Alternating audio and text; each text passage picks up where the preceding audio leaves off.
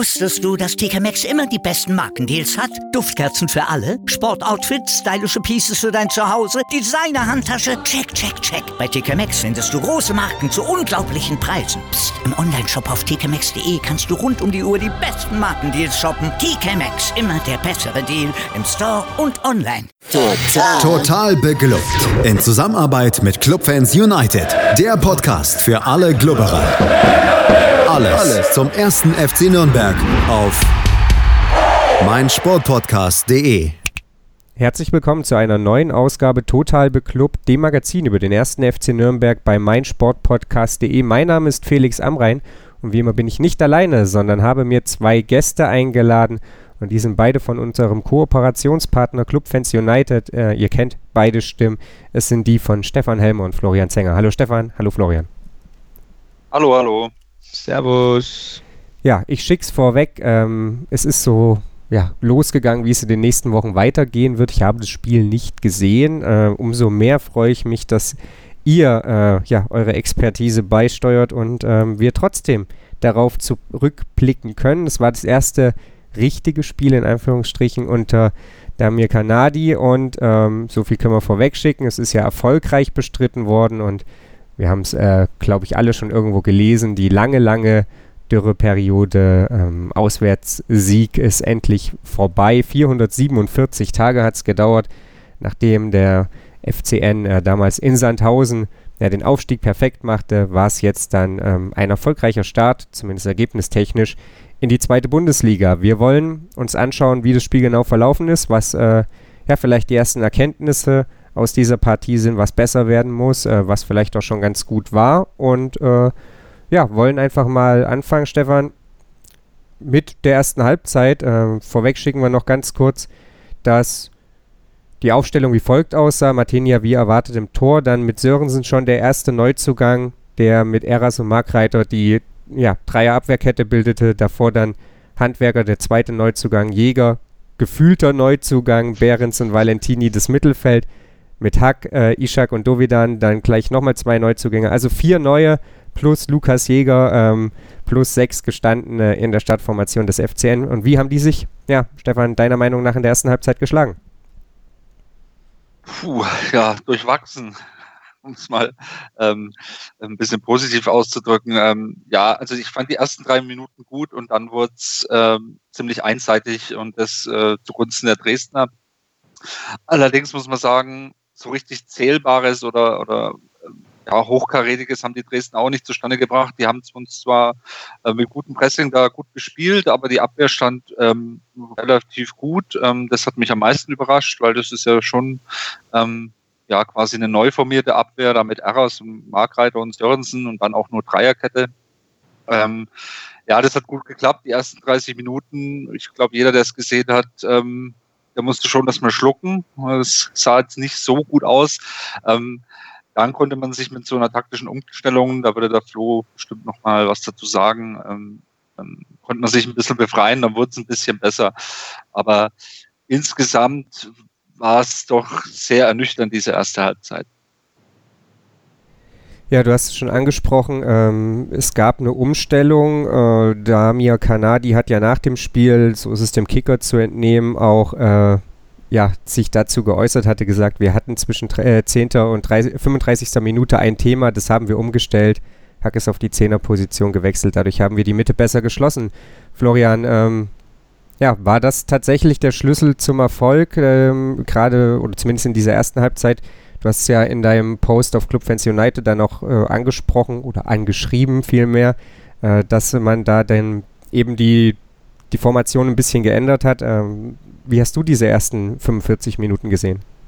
Ja, Stefan hat es, glaube ich, schon wirklich ganz gut zusammengefasst. Also so in dieser Phase zwischen, Kanadi hat von der 10. bis zur 35. gesprochen, wird auch eher von der 5. bis zur 32. gehen, aber das sind äh, Kleinigkeiten. War Dresden spielbestimmen, hatte den Ball, hat den auch gut laufen lassen ähm, und der Club ist eigentlich überhaupt nicht in Richtung Dresdner Tor gekommen. Also ich habe ja, wenn man den Artikel auf Clubfans United anschaut, dann ja so ein Chancenspielfilm habe ich es genannt, äh, mal mit dazu und da sieht man auch deutlich, also beim Club tut sich bis zur 38. Minute gar nichts und bei Dresden sieht man immer die, diese Kurve so leicht ansteigen. Das heißt, es gibt so Gelegenheiten, allerdings alles nicht, wie Stefan sagte, in dem Bereich, dass man sagt, das war jetzt wahnsinnig gefährlich.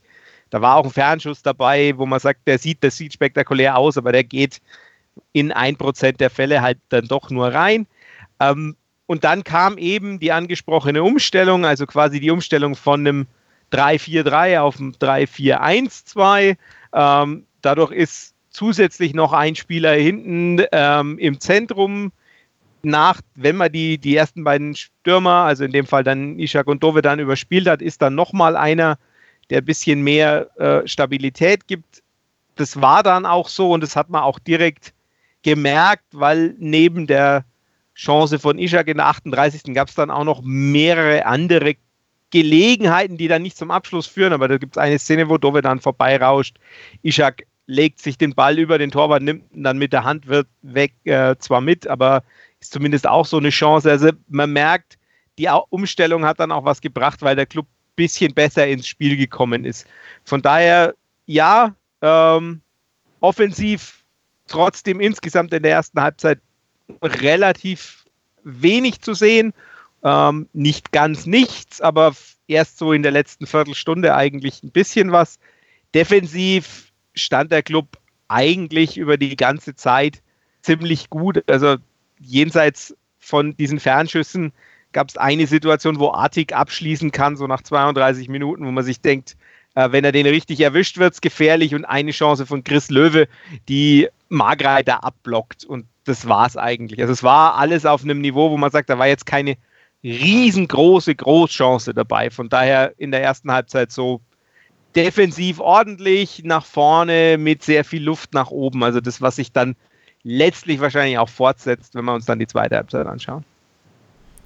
Ja, dann blicken wir doch direkt auf die zweite Halbzeit. Es gab einen Wechsel. Ähm, da kam dann gleich der nächste Neuzugang. Äh, Sorg kam für Valentini, der seit letzter Woche in Nürnberg endgültig Everybody's Darling ist, weil er eine Saisonspende verdoppeln wird, wie er auf Twitter kundgetan hat. Ähm, ja, und äh, dieser Wechsel, der sollte sich dann direkt bezahlt machen, Stefan. Ja, es war aber trotzdem für mich zu dem Zeitpunkt ein bisschen überraschend, weil ähm, aus der Situation, ähm, wo Sorg quasi die Flanke sch schlägt, da hätte ich mir jetzt nichts erwartet, aber der Ball wird lang und länger und landet wirklich ähm, punktgenau auf dem Kopf von Dovedan und der köpft ihn rein.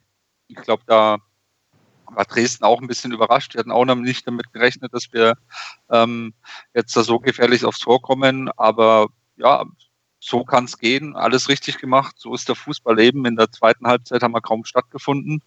Ähm, hatten da unsere Probleme, wie es der Flo schon beschrieben hat. Wir hatten ja kaum Entlastung nach vorne. Also das, das hat mich am meisten gestört, dass da ähm, fast überhaupt nichts äh, in Richtung Dresdner Tor ging. Und dann ja so zurückzukommen in der zweiten Halbzeit ist schon äh, Hut ab.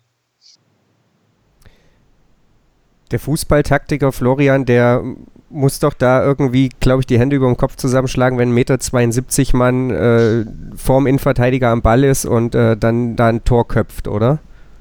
Naja, Größe ist ja nicht alles. Ähm, ja, das ist jetzt missverständlich, aber äh, trotzdem, in dem Fall ist es ja wirklich nicht alles, weil Dove dann gar kein, wirklich kein schlechter Kopfballspieler ist. Also der, das ist ja durchaus jemand, der auch mit Timing und so weiter arbeitet. Und ähm, Niklas Kreuzer hat es ja danach dann auch gesagt. Ich meine, Niklas Kreuzer, erstens ist auch nur 1,78, ist also jetzt nicht so viel größer. Zweitens ist er in der Rückwärtsbewegung. Der hat Dove dann einfach, er hat selber nach dem Spiel gesagt, er hat ihn einfach übersehen und hat zu spät realisiert, dass er da hin muss und dann geht er ins Duell und dann der eine kommt eben mit Blick zum Ball, der andere läuft noch rückwärts. Das ist dann äh, gar nicht so, dass man sagen muss, äh, das ist jetzt furchtbar überraschend, gerade wenn es ein Offensivspieler ist, der eigentlich einen guten Offensivkopfball hat. Ähm, das war einfach, haben mehrere Dresdner danach gesagt, das war ein individueller Fehler oder einmal kollektiv geschlafen, wie man es, je nachdem, wie man die Schuld sehen will. Kreuzer war da sehr offen, hat dann also die Schuld quasi auf sich genommen und gesagt, das ist mein Fehler. Ähm, die, ab, die restlichen Spieler haben eher vom Kollektiv gesprochen. Ähm, weil natürlich auch andere sich da anders orientieren könnten und dann ist der Ball drin und Dresden muss den Rest der Zeit diesem Rückstand hinterherlaufen. Ja, der eine äh, Fehler, der ein ganzes Spiel zunichte macht, das kommt mir irgendwie sehr vertraut vor. Äh, Stefan, du hast dann geschrieben, dass äh, ja, Dresden kurz danach die Chance zum Ausgleich hat. Schriebst aber weiterhin eben auch, dass Petrak Dovedan äh, aussichtsreiche Chancen schon fast kläglich vergeben. Wie hast du die restliche zweite Halbzeit gesehen? Ja, besser als die erste, das muss man ganz klar mal sagen. Ähm, Dresden hat natürlich, die waren dann mit dem Rücken zur Wand am Heimspiel, liegen 0-1 zurück, dass die dann nochmal ein bisschen auftreten, das war mir auch klar. Ich fand es auch interessant, was der Trainer danach gesagt hat, dass man bewusst quasi ähm, defensiv gewechselt hat, ähm, um, um die drei Punkte festzuhalten, weil man wahrscheinlich auch gemerkt hat, ähm, wenn wir da hinten defensiv ordentlich weiterhin so gut stehen und das vielleicht noch ein bisschen verstärken, dann wird Dresden wahrscheinlich kein Tor machen und hat natürlich dann auf der anderen Seite auf Konterchancen gehofft. Ähm, das hat mich dann so ein bisschen geärgert, weil die Räume waren da, die Konterchancen waren da und man hat sie kläglichst, äh, also wirklich kläglichst vergeben. Ich meine, einmal Petrak ähm, muss man halt ein bisschen äh, Rücksicht walten lassen. Er ist halt einfach kein Stürmer. Ähm, aber als er mal Dovedan, glaube ich, äh, den Ball da einfach mal äh, in den leeren Raum spielt, wo, wo kein Mensch ist, in, das war, glaube ich, äh, zwei gegen zwei Situationen und, und man vergibt die Chancen da so kläglich. Ähm, daran muss man auf jeden Fall noch arbeiten. Dann machst du vielleicht hinten raus äh, durch ein Konto noch ein 2-0 und musst nicht bis äh, in die fünfte Minute der Nachspielzeit zittern. Ja, wer weiß, ob Christian Martenia den Sieg dann so geil gefunden hätte. Äh, der sprach ja dann nach dem Spiel davon, dass äh, solche 1 zu 0 Dinger, wo du dich als Torwart auszeichnen kannst, die geilsten Siege sind. Äh, für den Fan natürlich immer nur bedingt so. Florian, wie hast du die zweiten 45 Minuten gesehen? Es gab ja durchaus noch Wechsel. Ähm, wir haben es schon so ein bisschen angesprochen. Petra kam unter anderem noch in die Partie.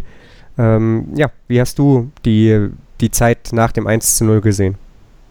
Ja, es war dann schon so, dass man gemerkt hat, ähm, Kanadi setzt dann tatsächlich eher drauf, den Punkt zu sichern, äh, die, die drei Punkte zu sichern, zu verhindern, dass da noch, äh, dass da ein Tor fällt. Ähm, es war dann auch wirklich so, also Petrak kommt dann rein, hat ja dann, also Petrak hat für seine Verhältnisse ja quasi offensiv extrem viel geleistet, weil er nämlich einen Konter verdattelt und einen Kopfball an die, an die Latte setzt. Das macht er ja normal nicht.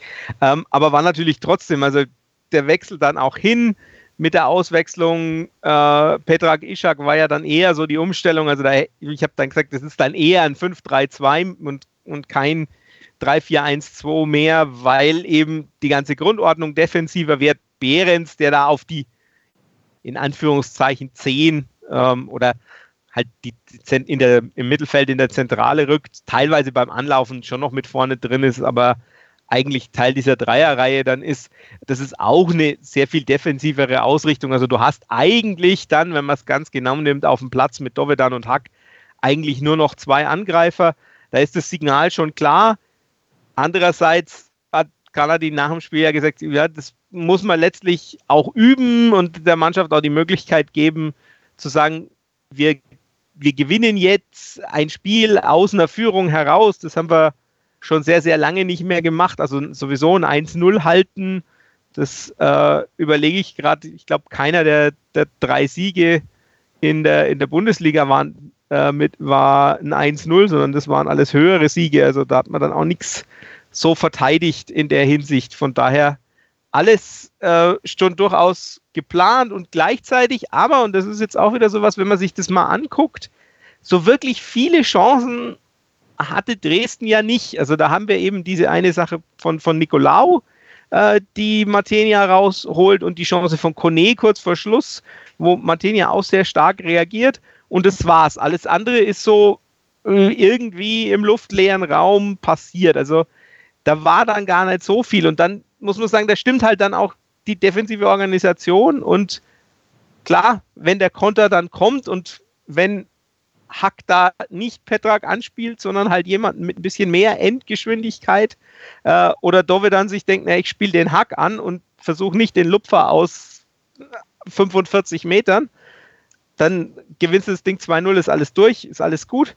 Ähm, aber die Mannschaft hat schon zu diesem Zeitpunkt bewiesen, dass sie defensiv gut genug stehen kann, weil man ja auch sagen muss, diese Kone-Chance entsteht ja irgendwie nicht rausgespielt, sondern das ist einfach ein Fehlpass in der Vorwärtsbewegung durch Handwerker. Ähm, und dann sind die mit zwei äh, Kontakten im Strafraum und, und schießen aufs Tor. Das ist was anderes als so ein permanenter rausgespielter Druck, weil der war eigentlich gar nicht da von Dresden über die ganze Zeit. Die waren, die hatten viel Ball, aber wirkliche Chancen rausgespielt gab es wenige. Ja, dann haben wir ja schon mal so ein bisschen einen Eindruck bekommen. Äh, abschließend erstmal ganz kurz, bevor wir uns dann nochmal so zwei, drei Dingen detaillierter widmen. Stefan, 1 zu 0 gewonnen, Auftakt auswärts in Dresden, äh, liest sich auf dem Papier erstmal ganz gut. Wie zufrieden bist du? Ja, also schon zufrieden. Also ich bin jetzt nicht unzufrieden, wenn du äh, dein erstes Spiel auswärts hast, du gewinnst. Ähm, und das ist jetzt auch nicht wirklich unverdient. Ne? Klar, vielleicht glücklich, aber nicht unverdient. Ähm, dann ist erstmal alles in Ordnung, weil es ist psychologisch wichtig für die Mannschaft und auch für uns Fans. Ich weiß nicht, was jetzt wieder los wäre, wenn wir noch einen Ausgleich bekommen hätten oder in Dresden verloren hätten. Dann wäre jetzt schon gleich vor dem Hamburg-Spiel wieder ein bisschen so getrübte Stimmung. So kann man mit einem Auswärtssieg jetzt ins nächste Spiel gehen. Es kommt gleich ein Hochkaräter dem HSV. Ähm, ähm, von daher, ja, bin ich, bin ich zufrieden. Offensiv muss es noch besser werden. Ich fand auch jetzt so in der Nachbetrachtung vielleicht noch Ishak ähm, schon sehr schwach. Ähm, klar hat er auch wenig Bälle bekommen, aber es zieht sich jetzt schon seine Leistungen wie so ein roter Faden ähm, durch die letzten eineinhalb Jahre. Ich bin mal gespannt, wenn Medeiros fit ist, ähm, wie es da dann aussieht und ja, ähm, freue mich auf das nächste Heimspiel. Ja, das wartet noch ein bisschen. Montag ist es dann soweit. Florian, wie zufrieden bist du? Kurz und knackig. Mit drei Punkten kann man nie unzufrieden sein. Ich bin mit der Defensive auch sehr zufrieden. Offensiv muss ich was tun. Ähm, aber da ist auch, sagen wir mal so, das sind die Abläufe schon auch ein bisschen schwieriger als in der Defensive. Von daher bin ich da eigentlich ganz zuversichtlich, dass da mehr kommt. Defensiv darf gerne so bleiben.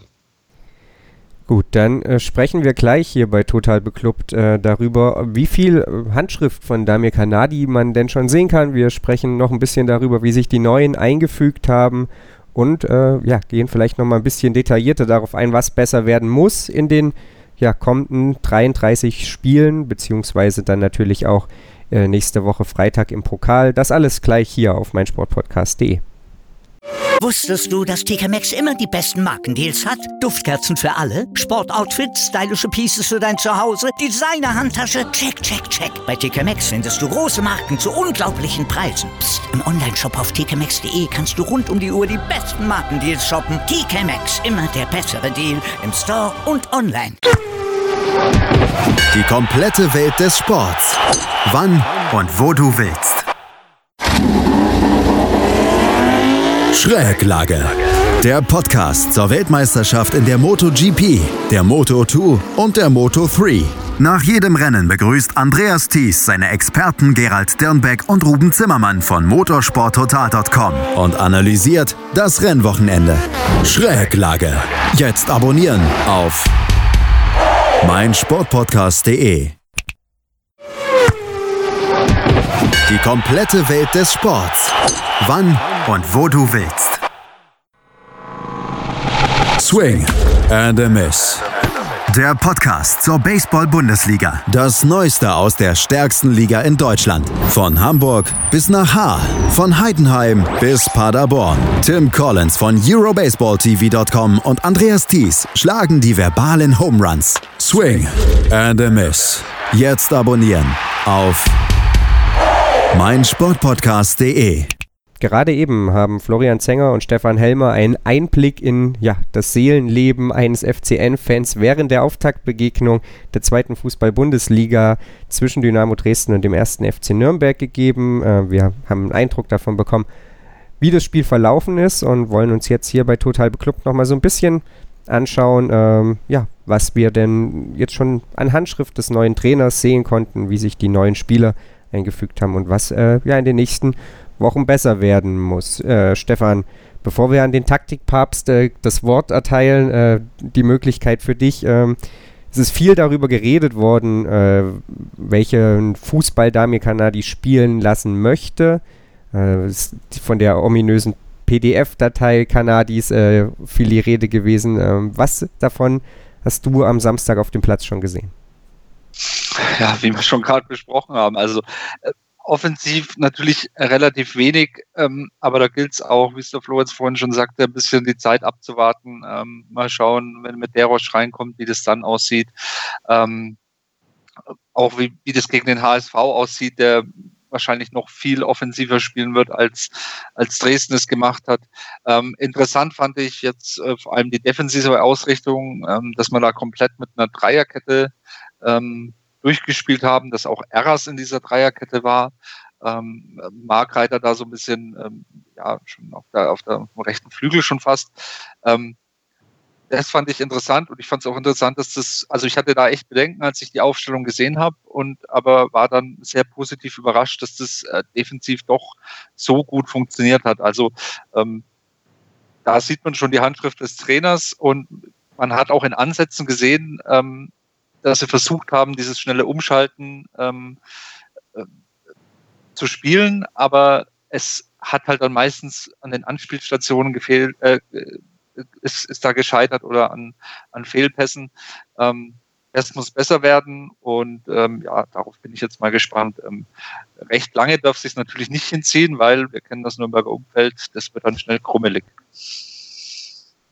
Florian, äh, du hast es äh, ja auch schon ja so ein bisschen vielleicht in deinem oder ein bisschen in deinem Artikel eben bei Clubfans United haben wir durchklingen lassen. Stefan hat es gerade schon ein bisschen angesprochen. Dieses äh, schnelle Umschalten, das ist ja schon so ein bisschen, ja, vielleicht auch der Kern des äh, Systems äh, von Kanadi. Inwiefern war da Dresden vielleicht auch sogar ein ganz guter Gegner, um, um mal zu testen, wie weit man da ist? Nee, dadurch, dass Dresden ja dann doch viel, viel und gerne auf, auf Ballbesitz geht und also auch, also Christian Fjell ja auch immer betont, wie gern er den Ball hat oder wie gern er seiner Mannschaft äh, den Ball gibt und dann da auch mit Positionsspiel arbeitet und dann diese unsäglichen Guardiola-Vergleiche dann plötzlich wieder kommen, weil halt da auch ein Spanier ist und der auch gerne Positionsspiel hat.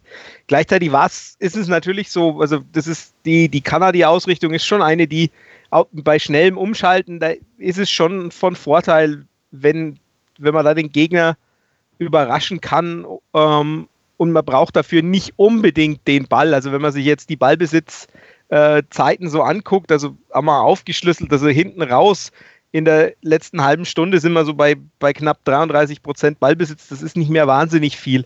Ähm, das ist, war aber Kanadi dann, glaube ich, auch zu wenig. Also das ist jetzt nicht so, dass er sagt, ja, ähm, wir stehen da einfach nur hinten drin und kloppen den Ball nach vorne, sondern da ist, da ist schon mehr dahinter. Also das ist keine, keine reine abwartende Taktik, sondern man will schon auch selber gestalten und das war schon noch wenig zu sehen, fand ich. Also da gab es ganz wenige Momente, wo man gemerkt hat, ja, da wird jetzt möglichst schnell umgeschalten und dann der Weg nach vorne gesucht.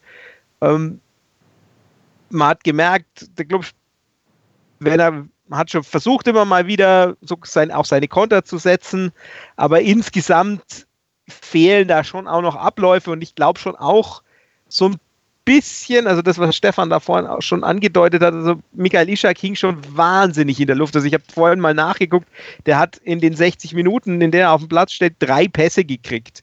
Das ist quasi nichts. Ähm, dafür, dass er dafür quasi eineinhalb Chancen hat, ist schon fast wieder viel. Also spricht dann schon wieder für ihn als Stürmer, aber mitspielen kann er halt nicht. Und wenn man so einen Spieler da rausnimmt, wird es schon schwierig. Also ich bin interessiert dran, wie das dann mal aussieht gegen zum Beispiel Sandhausen oder so. Ich glaube, gegen den HSV kann das schon auch noch so funktionieren, auch wenn da andere Probleme sich auftun werden. Aber an sich wird es dann interessant, wenn der Club der klare Favorit ist und eigentlich auch derjenige, der eher den Ball hat. Aber das werden wir jetzt erstmal noch nicht sehen und von daher ist es vielleicht aber fürs Einspielen, wie du gesagt hast, auch gar nicht so schlecht. Die Frage ist ja, bietet sich Ishak zu wenig an oder sind es die Mitspieler, die ihm zu wenig Bälle zuspielen? Ähm, die Frage ist ja seit, seit einem Jahr ungeklärt, so ungefähr. Also ich bin mal gespannt. Also ich, ich bin da auch unentschlossen, äh, was das angeht. Aber wenn es halt über so einen langen Zeitraum ist und jetzt auch mit einer neu formierten Mannschaft, dann liegt es vielleicht auch äh, irgendwo vielleicht auch ein bisschen an Ishak. Ja, das ist ein äh, Thema, das äh, definitiv ähm, ja, uns dann wahrscheinlich begleiten wird, wenn es denn sich so fortsetzt. Äh, die Frage hätte ich jetzt auch gestellt, Stefan. Liegt es daran, dass Michael Ishak zu schlecht eingebunden ist im, in, ins Spiel oder ähm, ja, liegt es vielleicht auch einfach nur an ihm selbst? Äh, wir dürfen gespannt sein.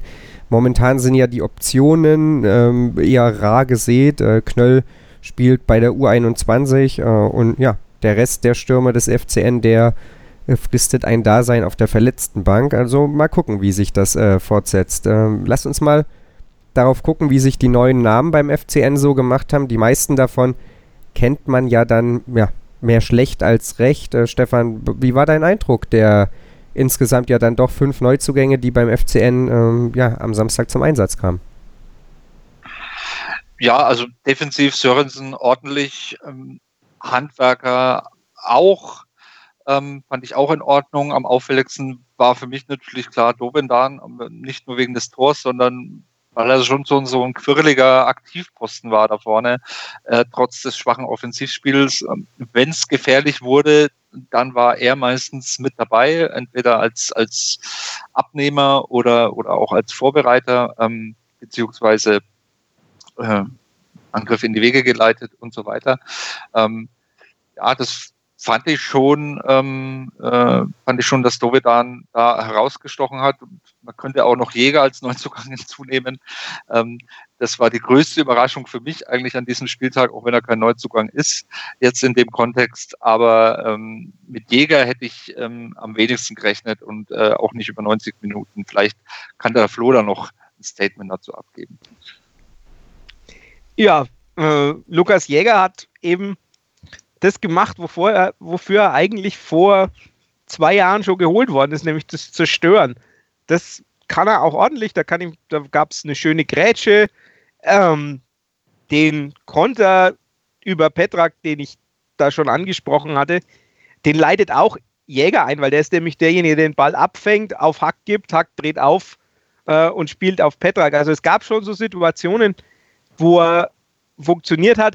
An sich muss man aber natürlich ganz klar sagen, der ist als Fußballer limitiert, wahrscheinlich auch noch im Zweitligakontext. Er ist destruktiv durchaus zu gebrauchen, aber deutlich gesehen im ganzen Spiel, es fehlt auf dieser Position. Also wenn man jetzt äh, 3-4-3 als als Formation sieht, die man öfters spielen will, dann braucht man neben Behrens schon noch einen, der ein bisschen mehr Offensivimpulse und auch ein bisschen mehr Kreativideen hat. Also, ich meine, diese ganzen äh, Gerüchte, die es da auch noch gab über diesen zentralen Mittelfeldspieler, ähm, die jetzt alle nicht funktioniert haben, sei es Mike Franz oder Michael Travnik oder ähm, Marvin Baccalords, das geht ja alles in die, in die Richtung, dass man auf der Position auch jemanden sucht, der so ein bisschen durchaus was Destruktives nach hinten hat, aber trotzdem nach vorne noch Ideen mehr mitbringt und kein reiner Zerstörer ist. Jäger ist genau das, was der Name sagt, nominativer Determinismus, er ist ein Jäger. Er jagt den, den Gegner und äh, den Ball, aber sobald es ums Ballverarbeiten geht, ähm, fehlt es ihm halt. Und ähm, das den einen Teil hat er in Dresden absolut ordentlich gemacht, den anderen, äh, dafür ist er einfach nicht der Spieler. Jeder Kreisklasse-Kicker fühlt sich gerade irgendwie angesprochen. Ballverarbeitung, so lala, aber hinterher reingeht. Ähm, ja, wir dürfen gespannt sein, wie lange Lukas Jäger äh, seinen Platz beim FCN behaupten kann. Wird sicherlich eben auch maßgeblich davon abhängen, ob der FCN da noch fündig wird auf dem Markt. Äh, aber dies, äh, ja, das Transferfenster ist zum Leidwesen der meisten noch sehr lange geöffnet, noch über einen Monat. Äh, da werden wir uns, denke ich, noch mehrfach drüber unterhalten.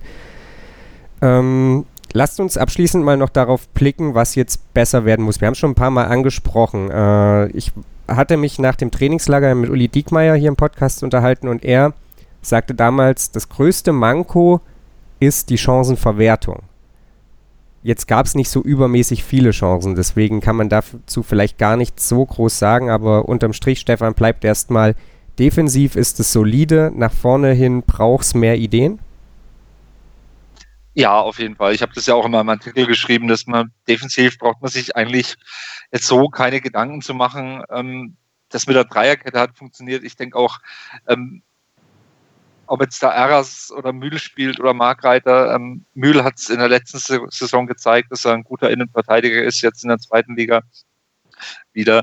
Also defensiv hat, funktioniert das alles bei uns. Das ist, das ist gut und ähm, aber wie schon gesagt, die Offensive, ich hätte mir eigentlich erwartet, dass Dovedan da mehr zentraler spielt, dass Dovedan mehr so ein, so ein offensiver Taktgeber ist. Der hat jetzt immer mehr in der Spitze gespielt.